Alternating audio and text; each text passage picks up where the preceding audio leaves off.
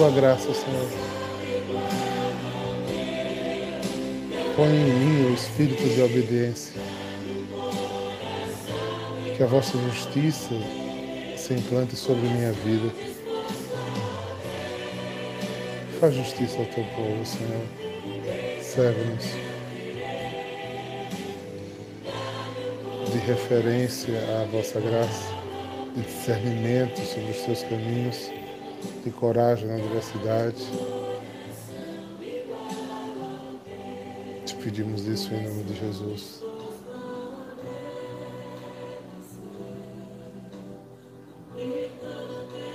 Obrigado, Jesus. Muito obrigado.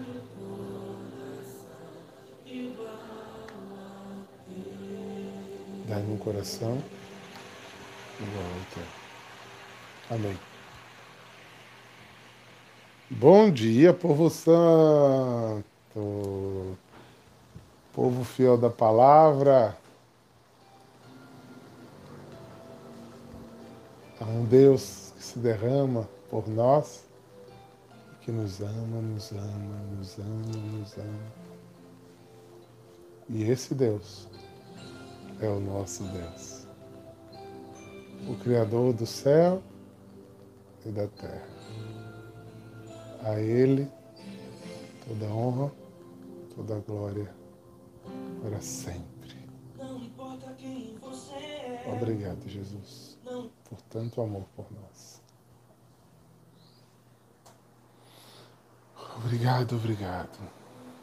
Bom dia, bom dia, povo santo.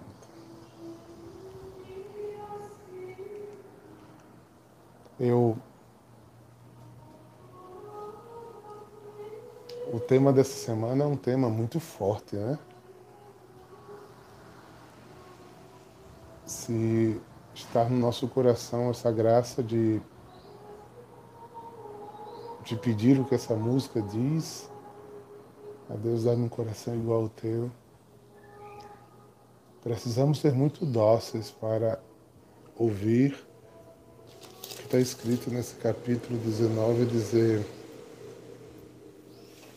Eu não terei o coração endurecido, né? Eu não terei coração endurecido. Eu serei obediente, eu renunciarei os meus prazeres e vontade, que é o divórcio, né? Eu quero um coração de criança dócil, disposto a obedecer. Eu não sairei junto do Senhor, porque sou muito rico. E o que vimos ontem, Jesus amou aquele homem, aquele jovem foi embora. Né?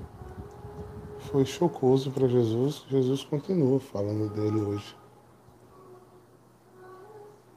Não dele, mas talvez do ídolo dele, do pecado dele. Quem lembra qual foi o Evangelho de domingo? Hoje é só terça. Foi tirado do capítulo 15 de Mateus. Quem lembra?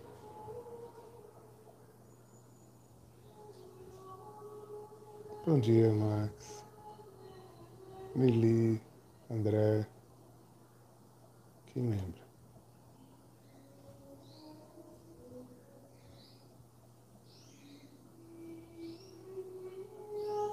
Alguém? Alguém?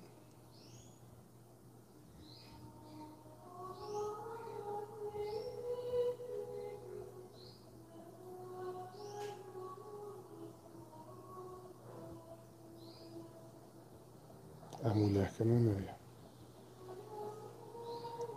Muito bem. A mulher que precisava de um milagre. E pela fé não desistiu mesmo quando Deus não deu.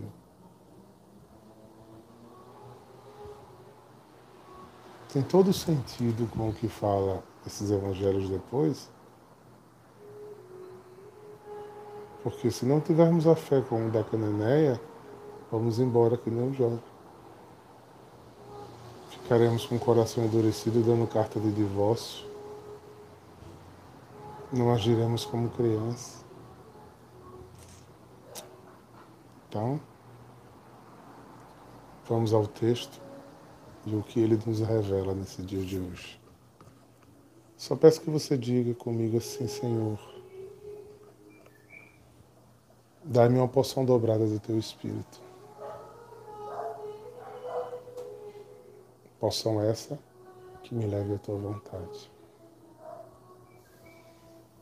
Pelo sinal da Santa Cruz Livre-nos, Deus, nosso Senhor, dos nossos inimigos. Em nome do Pai, do Filho e do Espírito Santo. Amém. O Senhor esteja convosco, Ele está no meio de nós. Proclamação do Evangelho de Jesus Cristo, segundo Mateus. Glória a vós, Senhor. O texto que vamos ler está em Mateus 19, versículos do 23 ao 30. Naquele tempo, Jesus disse aos discípulos: Em verdade vos digo, dificilmente, dificilmente um rico entrará no reino dos céus. E digo, é mais fácil um camelo entrar no buraco de uma agulha do que um rico entrar no reino de Deus. Ouvindo isso, os discípulos ficaram muito espantados e perguntaram: então, quem pode ser salvo? Jesus olhou para eles e disse: Para os homens, isso é impossível. Mas para Deus, tudo é possível. Pedro tomou a palavra e disse a Jesus: Vê, nós deixamos tudo e te seguimos. O que haveremos de receber? Jesus respondeu: em verdade vos digo: quando o mundo for renovado e o Filho do Homem se sentar no trono de sua glória, também vós que me seguistes havereis de sentar-vos em doze tribos, em doze tronos, para julgar as doze tribos de Israel. De todo aquele que tiver deixado casas, irmãos, irmãs, pai, mãe, filhos, campos, por causa do meu nome, receberá cem vezes mais e terá uma herança na vida eterna. Muitos que agora são os primeiros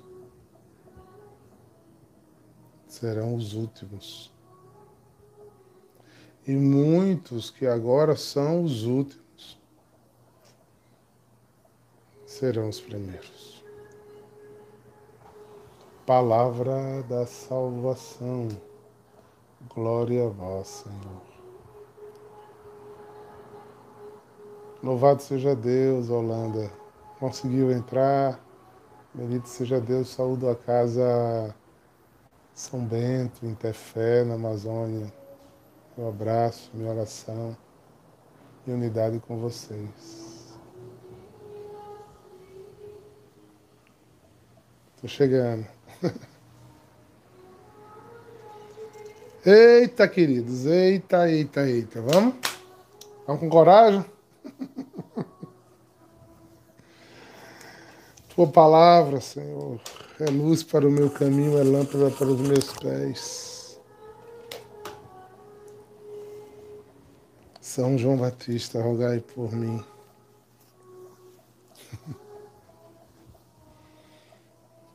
Queridos,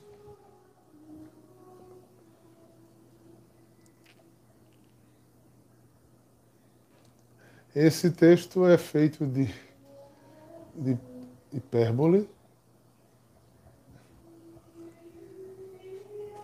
e é enérgico, né? Por que de hipérbole? Porque ele, ele traz um superlativo aí sobre o, o contexto. E ele fala de uma coisa que não é claro a quem não conhece as questões de Israel, as questões judaicas. Mas eu vou falar dele, disso daqui a pouquinho. Eu quero, quero seguir a ordem cronológica para que a gente não se perca. Então, Jesus vai dizer assim, ó. Vamos ler o versículo de ontem?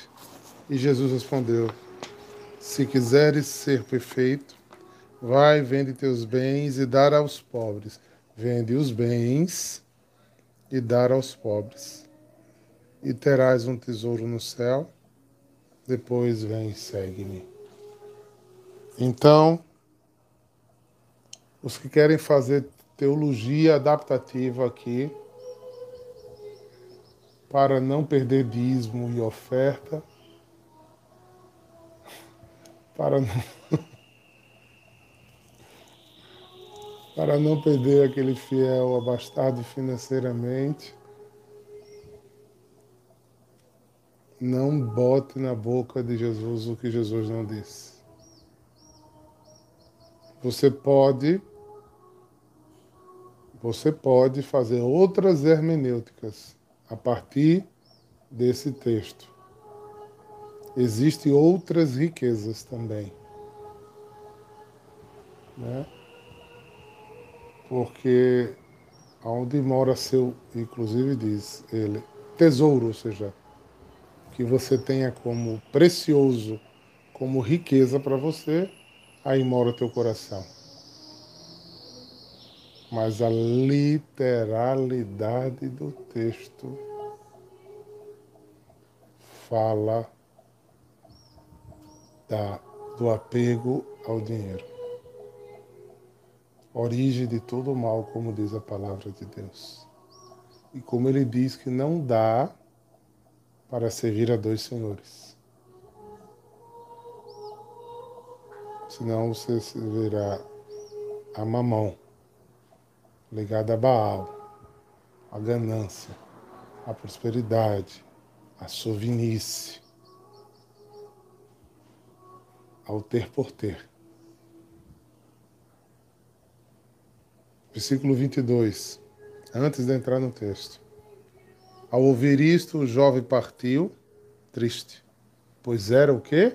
Muito rico. Então, o que Jesus vai falar depois é a respeito daquele rapaz que Jesus amou, que ficou encantado, que seguia mandamentos, que obedecia a palavra, mas tinha um ídolo que o separava de Deus, que era o seu poder financeiro. Ele entronava o poder financeiro dele no centro de sua vida. E isso o jovem saiu triste e abandonou seguir Jesus. E Jesus ficou triste, não escandalizado, porque escândalo é coisa do maligno. Jesus não se escandaliza, mas se entristecia, chorava. Né? Jesus ficava indignado, né? como ficou no templo. Então Jesus ficou triste ao ponto de comentar a ida embora. Né? Porque quando Jesus olhou para aquele homem e viu sua alma, viu seu interior, ficou encantado, como ele tinha muitas virtudes, como ele daria um apóstolo melhor do que os que estavam ali, em termos de fidelidade. Mas basta um ídolo, de verdade, alguma coisa que é primeiro, né? Então, é aí que você não entende a lei como regra, e sim como um caminho de salvação. Os dez mandamentos não são dez regras, são dez alertas para as escravidões que ele desperta e coloca em sua vida. E o quanto ele escraviza. O primeiro alerta que Deus deu é não bote ninguém no meu lugar, porque ninguém, nem nada, nem o que pode estar no meu lugar, porque o que estiver no meu lugar te afastará da tua essência, que é minha, me louvar. Te afastará do importante de mim, que é receber de mim o amor e me amar e ser uma pessoa livre.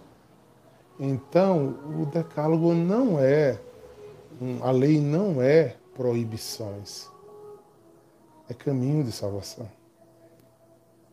Então, quando o jovem sai, aí o primeiro versículo do que estava vendo, Jesus diz aos discípulos, né? eu imagino a cara de Jesus dizendo aos discípulos, eu vos asseguro, aqui ele diz em verdade e em verdade. Olhe, é irrefutável o que eu vou dizer, não tem outra colocação. Eu já expliquei a vocês o que é em verdade em verdade, né? Ou seja, não tem, não tem questionamento. O que eu estou dizendo é palavra certa. Palavra certa. Tanto que na Bíblia do Peregrino traduz eu li asseguro. Eu dou juiz de fé a vocês sobre isso. Um rico dificilmente entrará no reino dos céus.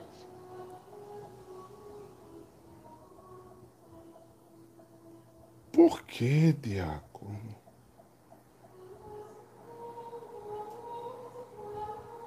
Porque é muito mais difícil ser santo rico, gente. É muito mais difícil. A riqueza nos empodera. A riqueza nos assegura. A riqueza nos deixa autossuficientes. A riqueza nos dá poder humano, nos dá status humano, nos dá liberdade demais de ir e vir.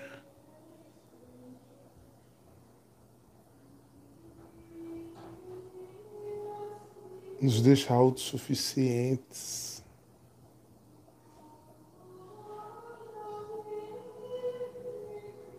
E me desculpe, Não estou atacando nenhum rico que esteja me assistindo.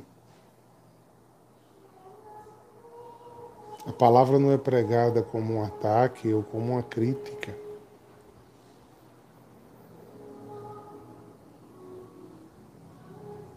Eu não fui rico, mas vim de uma família muito abastada. Nasci num berço bem bem, não sabia o que é, é o que era dificuldade, né? Eu não soube até a minha idade de juventude o que era precisar e não ter. Ao contrário, tinha em abundância. Né? Com a morte dos meus irmãos, quando eu fiquei né, só, mais abundância ainda. Eu era primeiro sobrinho, primeiro neto, era então tinha todos as, os holofotes voltados a mim. E ninguém que não esteja, que tenha uma certa condição, que não esteja concordando com o que eu estou falando, não estou desejando que você o tenha. Eu quero que você se santifique com a riqueza que você tem. Que você seja dócil à palavra e sua riqueza desça para o seu bolso. E como santos reis e poderosos, tem aí na igreja, você seja mais um que com toda dificuldade se santifique com sua riqueza. Mas eu decido o pódio, né? decido o status, decido essa segurança. E fiz o caminho decrescente. E vi como é duro, muito duro. Se você pega alguém que tem um Fusquinha e dá a ele uma BMW, menino, em 15 minutos ele está acostumado. E pensa um costume bom. Agora pegue alguém que tem uma BMW e passe para um Fusquinha e você vai ver como dói na alma, né? como é ruim. Né? Como é ruim catar no bolso e não ter. Como é ruim é aquela pessoa de segurança que você tem, até para coisas importantes. Você passa a não ter mais. Você não tem nada. A não ser você mesmo. É, é um quebrar muito grande. Muito, muito, muito, muito. Muito grande. Aí ele diz aqui, eu asseguro. Né? Jesus está assegurando contra qualquer não aceitação de vocês aí. Ele diz, eu asseguro. É muito difícil. Agora eu gosto da segunda palavra, né? Por isso eu falei né, dos santos ricos. Tem alguns santos. Elizabeth de Portugal, é, o rei Luís da França. É, tem vários, eu que não vou lembrar de vários nomes agora. É, Santa Elizabeth da Hungria, ou seja, né, que não fizeram como Clara e Francisco e Bento e Escolástica, que eram ricos e foram para a pobreza. Eles permaneceram na, na riqueza e se santificaram, entendeu? Se santificaram no poder, né? como é, Santa Isabel de Portugal é, governou até o fim. Foi uma mulher muito justa, muito santa, né? com o que fez e o que foi a vida inteira. Ele não disse é impossível. Ele disse é difícil. Então aqui já tem um consolo para gente. Você vai entender nas frases seguintes, eu começo muito duro, mas agora as coisas vão melhorando. É difícil. Na outra versão ele diz que dificilmente, não impossivelmente. Vamos pegar na outra versão aqui. Porque são coisas tão fortes que a gente precisa. Né? Então Jesus disse ao discípulo: Digo-vos a verdade. Dificilmente. Em todas as versões a palavra é dificilmente. Dificilmente. Então, não é impossível. Depende de você. Depende de mim. Agora vamos abranger Estava né? falando da literalidade do texto. Mas eu posso, hermeneuticamente, dizer aqui: há um casal que vive é, ainda sem se casar, então vive em fornicação, e diz: Eu sigo Jesus, mas da minha vida sexual fora do casamento eu não abro mão. Isso é uma riqueza. Do meu status. Isso é uma riqueza. Do meu apego ao meu parceiro, à minha parceira. Uma riqueza. Do meu apego aos filhos. Uma riqueza. Do meu apego excessivo ao meu trabalho. Uma riqueza. E várias e várias e várias riquezas que vão fazer dificilmente você não entrar no reino do céu. Porque como o jovem rico, você também, na hora que Deus pediu pra, pedir para você deixar, você não deixará.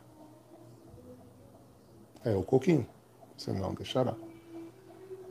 Vai amar aquilo que você é apegado, aquele vício. Olha, eu sigo Jesus, agora deixar de me embriagar toda semana eu não deixo.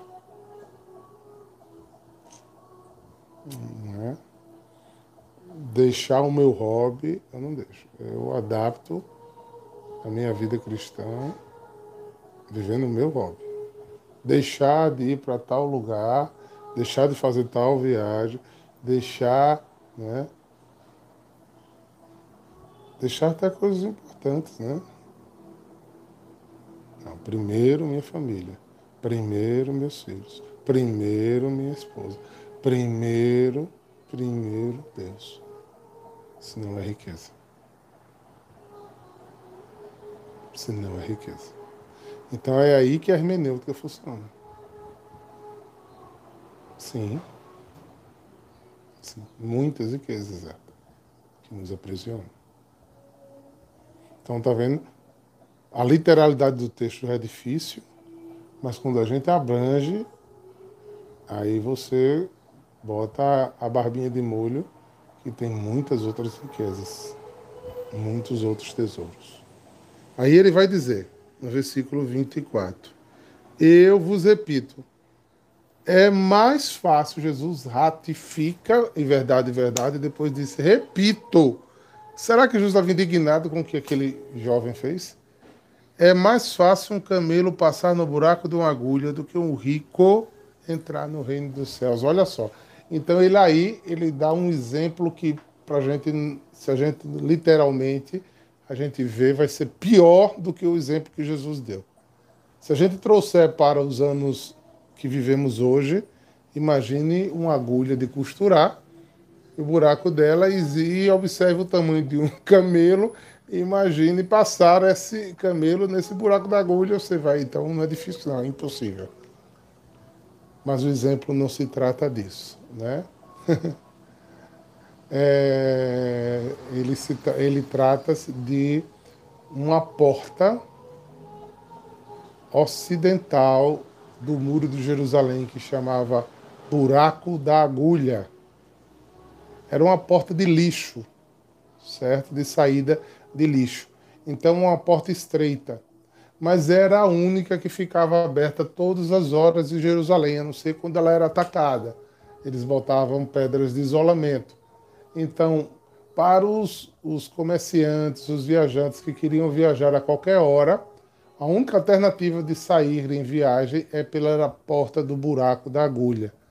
O problema dessa porta, que eles não gostavam de sair por ela, é que os viajantes de Israel viajavam com camelos, porque só os camelos aguentavam atravessar desertos. É, o camelo ele bebe, eu não sei, não lembro agora, até sabia, uma enorme quantidade de água e consegue passar longas temporadas sem beber água. Então ele caminha horas e horas e horas e horas no deserto sem, sem morrer, que os cavalos morriam né, no deserto. E a outra coisa, eles são bichos muito resistentes, então eles carregam muitas coisas. Então, para um viajante andar com seu camelo, ele botava, numa linguagem, vou usar a linguagem nordestina, cangas, e enchia de muitos artefatos, né, de água, de comida, de suprimento, de tenda, de coisa. Então, o camelo, que já é um bicho grande, ficava quase dois pesos dele, porque o camelo é um animal que consegue carregar o dobro do seu peso sobre suas costas. Então, eles enchiam de, de coisas que dobravam o peso do camelo. Mas o que, é que acontecia? O camelo carregado não passava no buraco da agulha, nessa porta estreita. Então ele carregava lá no mercado, lá dentro da cidade. Quando chegava na porta da agulha, ele tinha que descarregar o camelo todinho, passar o camelo, passar todas as coisas na mão e do lado de fora de Jerusalém carregar o camelo novamente e seguir a viagem. Então, era, era possível passar, mas era incômodo e era difícil. Isso tem um sentido muito interessante, ou seja, se você quiser passar na porta estreita do céu, você vai precisar tirar tudo que não presta que você está carregando. Porque você só entra no céu, como diz em Efésios 1:8, santo e purificado. Então, tudo que é canga, tudo que é tralha velha, tudo que é coisa velha, tudo que é coisa que não presta, que tiver você carregando, não vai entrar. Não vai entrar.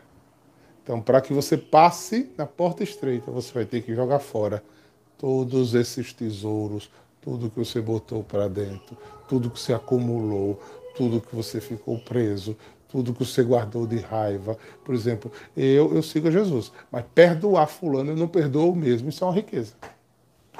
E ela é uma canga que você bota e não passa no buraco da agulha. É, Maiara compôs uma música dizendo isso, né? Das malas pesadas. Eu já gosto de pedir ela. Me livrar das minhas malas pesadas. É. Agora está entendendo a passagem, né, Salajão? É exatamente isso. Foi isso que Jesus falou. Jesus falou de um costume, né, muito, uma prática, né, muito real no tempo dele. Porque se fosse trazer para o nosso tempo, ninguém passava, né? Que um camelo passar num buraco de uma agulha de linha, não passa. Aí ele vai. E seguimos o texto. Ao ouvir isso, os discípulos ficaram espantados e disseram: Então, quem poderá salvar? Vocês já pararam para pensar por que os discípulos ficaram espantados? Porque, como nos tempos de hoje, estava muitos seguindo a Jesus porque ele seria o Messias. E quem era o Messias? O rei poderoso que ia governar Israel. O filho de Davi seria como Davi, rico, poderoso. Então, na cabeça deles, ainda estava o conceito de que se eu tenho bens, eu sou abençoado. Quando você conquista algo material de bom, você diz, ai, Deus nos abençoou. Então, o dinheiro e a bênção era sinal de prosperidade, era sinal de mão de Deus, de bênção. Daí surge a teologia da prosperidade que Calvino desenvolveu e que hoje as igrejas cristãs hum, fazem como uma grande, grande, grande máquina de fazer dinheiro. Não é? Prosperidade. É, ou seja, Deus está me abençoando. Então eu me converto, aceito Jesus como Salvador e Deus vai me abençoando. Eu sou abençoado porque tenho Jesus, senão eu era pobre. Então, se, o sinal de que eu tenho o Espírito Santo é a minha conta bancária. Oh, oh. Esse era o conceito dos, dos discípulos. Então, se eu preciso me livrar das coisas que me apego para poder passar no buraco da agulha, quem vai se salvar? Que todo mundo é apegado. E não esqueça, eram judeus, né? Existe um ditado engraçado, né? Diz que é, o judeu e o turco são muito apegados a dinheiro, né? E são extremo, extremos, né, exímios negociantes. Aí a piada é assim, diz que, é, que o judeu e o turco, eles vendem até a mãe. E qual é a diferença do judeu por turco? O turco entrega para diminuir a despesa. Ou seja, os judeus apegados a, ao poder, ao dinheiro, ao status, à riqueza, olhou para Jesus indignado. Se o jovem te ir embora, Os outros que ficaram agora chocaram Jesus também. E quem vai se salvar? Quem vai se salvar? Quem vai se salvar? Eita, Jesus disse: Para os homens isto é impossível, segundo consolo para nós. É? Segundo consolo para nós. Na primeira parte ele diz: dificilmente entrará. Ele não disse impossível entrar. Depois, ele sabendo que por mais que eu receba instrução né, da Bíblia, por mais que eu vá soltando as minhas cangas, ele sabe que a gente vai sempre ter um apego. Então, ele faz para você, eu vou usar outro termo, você que é mal, né? Quer dar boas coisas ao vosso filho, lembra dessa passagem? Vocês que são maus. Para vocês e para mim, que somos pecadores, isso é impossível. Ou seja, tentar lutar e jogando fora é a nossa missão.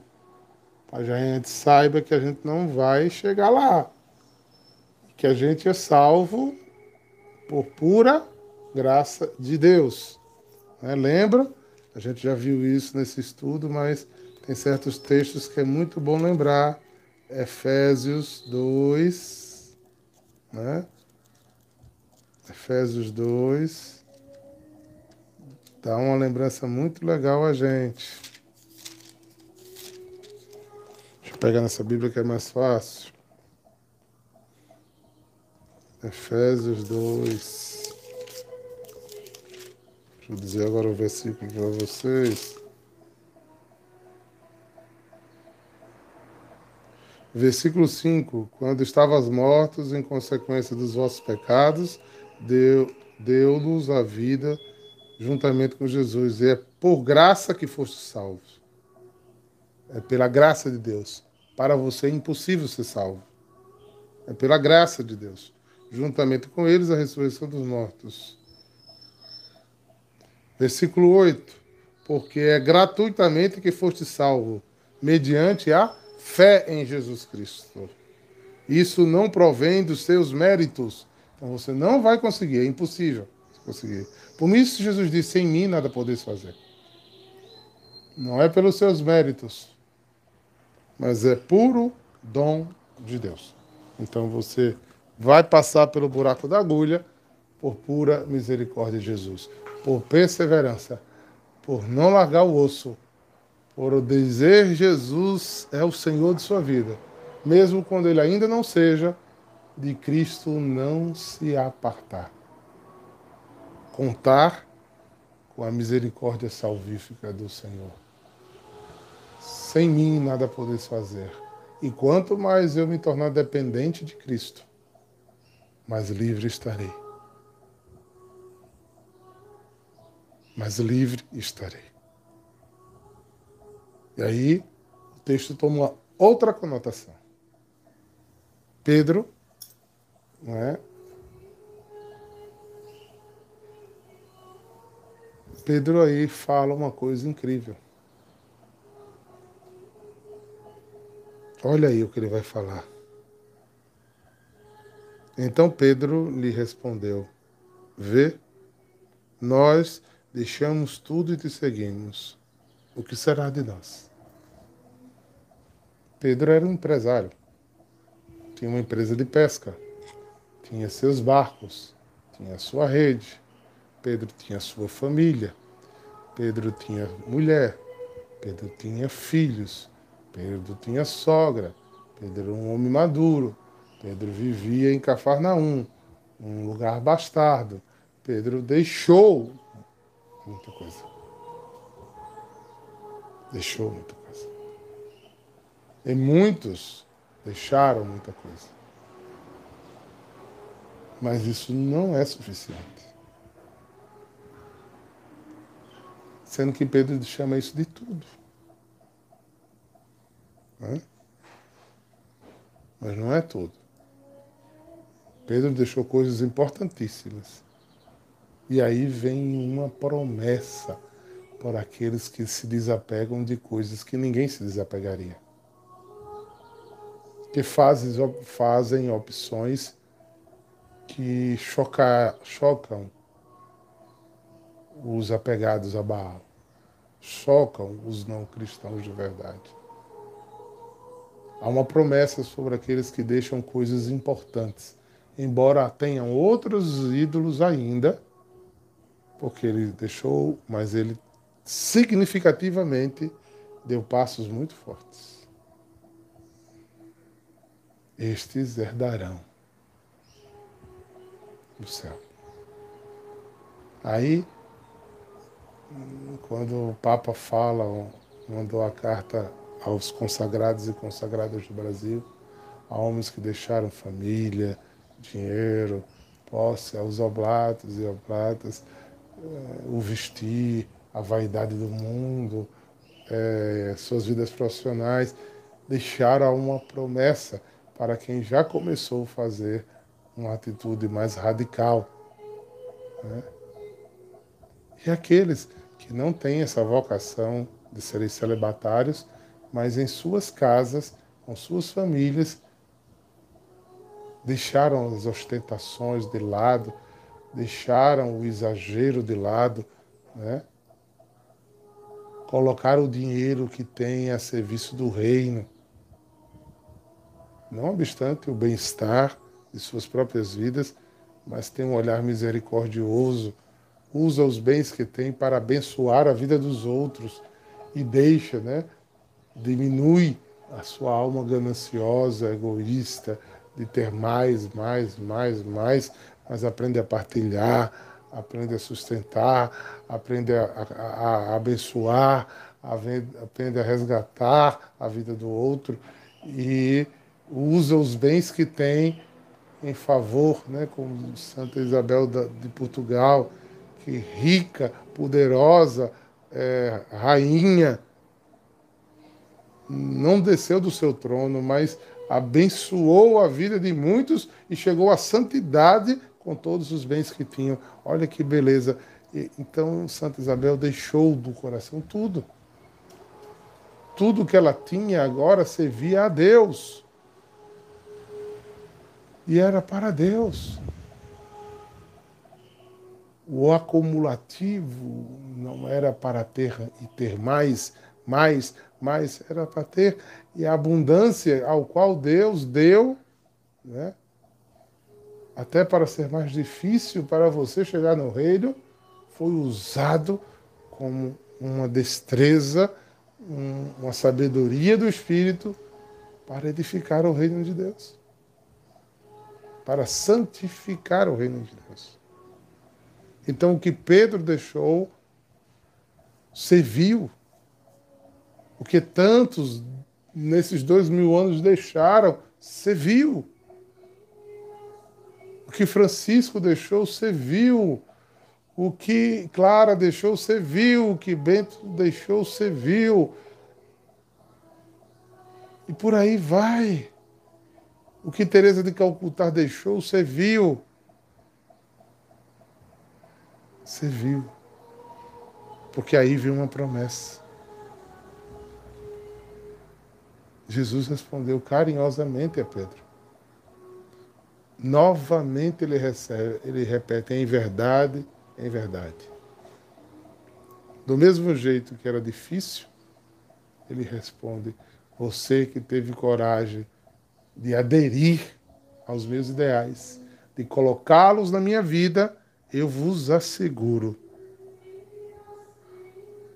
que quem me tem seguido no mundo renovado, quando o Filho do Homem sentar-se em seu trono de glória, também vós se assentará. Isso me arrepia. Eu vos asseguro, olha nessa outra tradução como isso é lindo.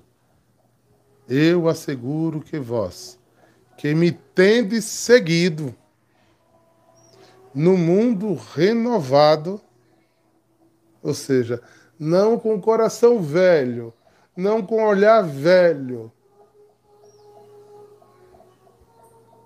mas um olhar novo, despindo-se das vaidades, enchendo-se da candura, abandonando a família, os que amam, seus antigos ideais, as profissões, seu dinheiro, para viver como uma pessoa simples, desprendida, cuidada, abandonada. Olha isso. Jesus chama isso de renovados, livres.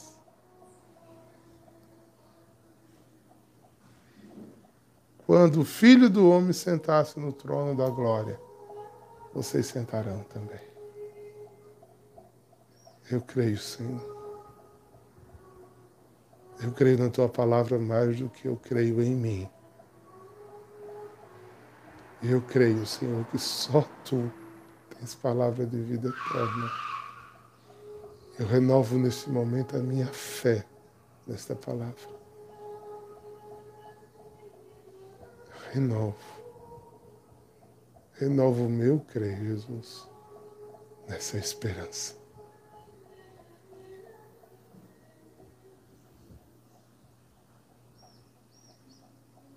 Versículo 29. Todo aquele que, por mim, deixar os bens, casas, os bens, deixar irmãos, irmãs, deixar sua família, pai e mãe, deixar a mulher, deixar filhos, ou campos, herança, receberá cem vezes mais. E herdará, herdará e herdará a vida perpétua, a vida eterna.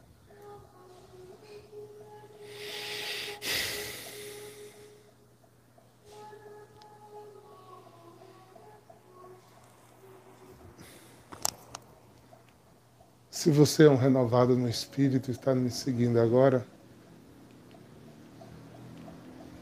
reza no Espírito. Vá orando em línguas agora e dizendo, porque nós não sabemos orar como convém. Só o Espírito. Essa palavra é loucura para o mundo. Peça que o Espírito Santo coloque essa palavra no seu coração agora.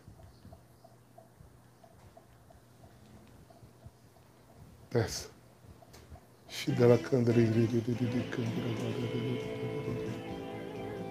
Shindala Karavariala Mahi. Senhor, eu não, eu não sei orar como convém diante dessa palavra.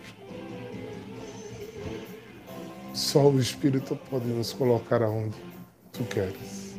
Shidala Mahiri de Cantara Mahiri de Cantara. Shandala Mahira Lala Cantara Mahiri.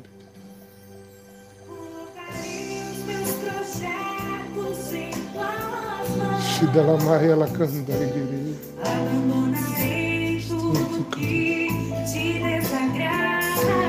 dela vai ela vai tocando Jesus. Espírito Santo vai tocando essa palavra. dela Maria ela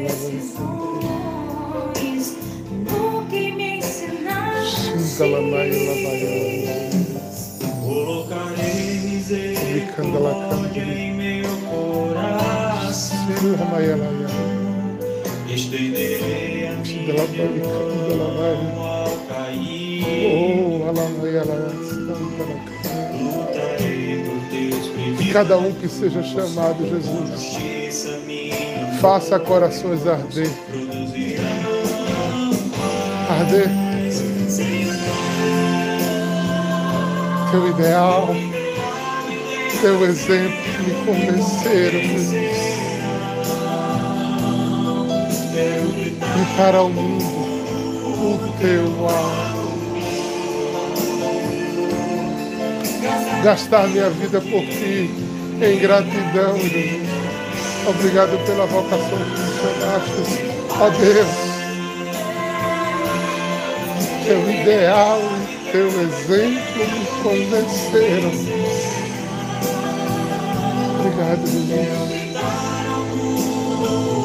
Teu valor. E quando a injúria vier em ti, repousarei.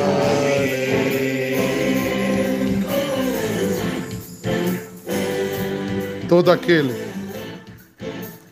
que por causa de mim deixar casas, irmãos, irmãs, pai, mãe, mulher ou filhos ou campos, receberá cem vezes mais e herdará a vida eterna.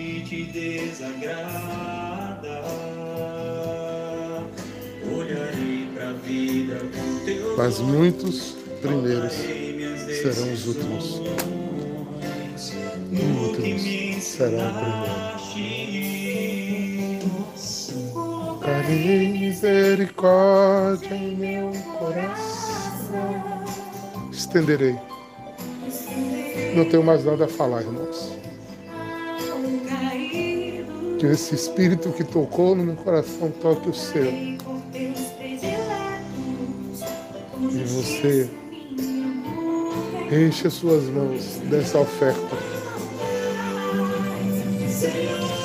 Não tenha medo de abandonar. Como dizia Santa Teresa de Ávila, Deus é bom pagador. Não tenha medo das injúrias. Não tenha medo de ser perseguido. Não tenha medo de, ser, de não ser compreendido. Não tenha medo de ser chamado de louco para seguir a Jesus Cristo, você vai desagradar o mundo. Você vai desagradar aqueles que não são de Cristo. Você vai desagradecer. Porque aí ele diz que veio trazer a espada. Quem é de Cristo é de Cristo. Quem foi tocado por essa semente, quem bebeu dessa água, não terá mais sede, embora saia chorando seguirá. Que o Senhor os abençoe, os guarde de todo mal e os conduza à vida eterna. Em nome do Pai, do Filho e do Espírito Santo. Shalom. Os encontro mais tarde online, na maioria dos adoradores hoje mas um encontro com vocês para adorar o Senhor. Aquecendo os corações para o cerco de Jericó que vem aí, de 23 a 29. Vamos, povo santo! Shalom! Shalom, shalom! Shalom!